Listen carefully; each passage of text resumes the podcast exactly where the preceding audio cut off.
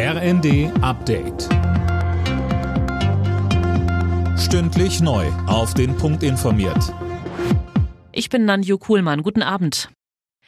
Kanzler Scholz hat die Bauern vor dem geplanten Höhepunkt der Demowoche Montag in Berlin zu besonnenem Protest aufgerufen.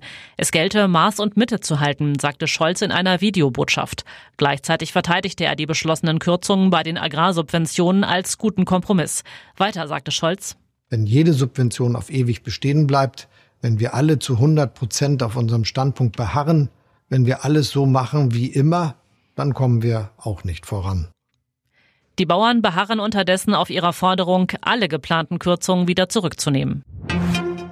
Sollte die AfD verboten werden? Darüber wird seit einem Treffen von AfD-Politikern mit Neonazis, bei dem es um Pläne zur millionenfachen Vertreibung von Menschen mit Migrationshintergrund gegangen sein soll, wieder verstärkt diskutiert. Jana Klonikowski.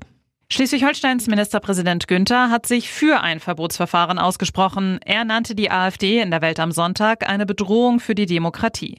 Bundespräsident Steinmeier verwies gegenüber der Süddeutschen dagegen auf die lange Dauer eines Verbotsverfahrens und sprach sich dafür aus, sich politisch mit der AfD auseinanderzusetzen.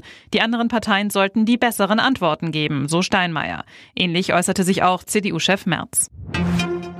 Der Streik der Lokführergewerkschaft GDL ist vorerst beendet. Seit dem Morgen fahren die Züge wieder nach Plan.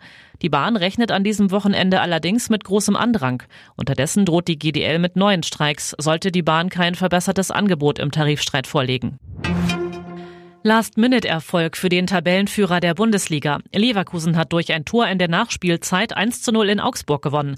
Damit bleiben die Leverkusener in der Tabelle vier Punkte vor München. Außerdem spielten Leipzig-Frankfurt 0 zu 1, Freiburg-Union Berlin 0 zu 0, Mainz-Wolfsburg 1 zu 1 und Köln-Heidenheim auch 1 zu 1.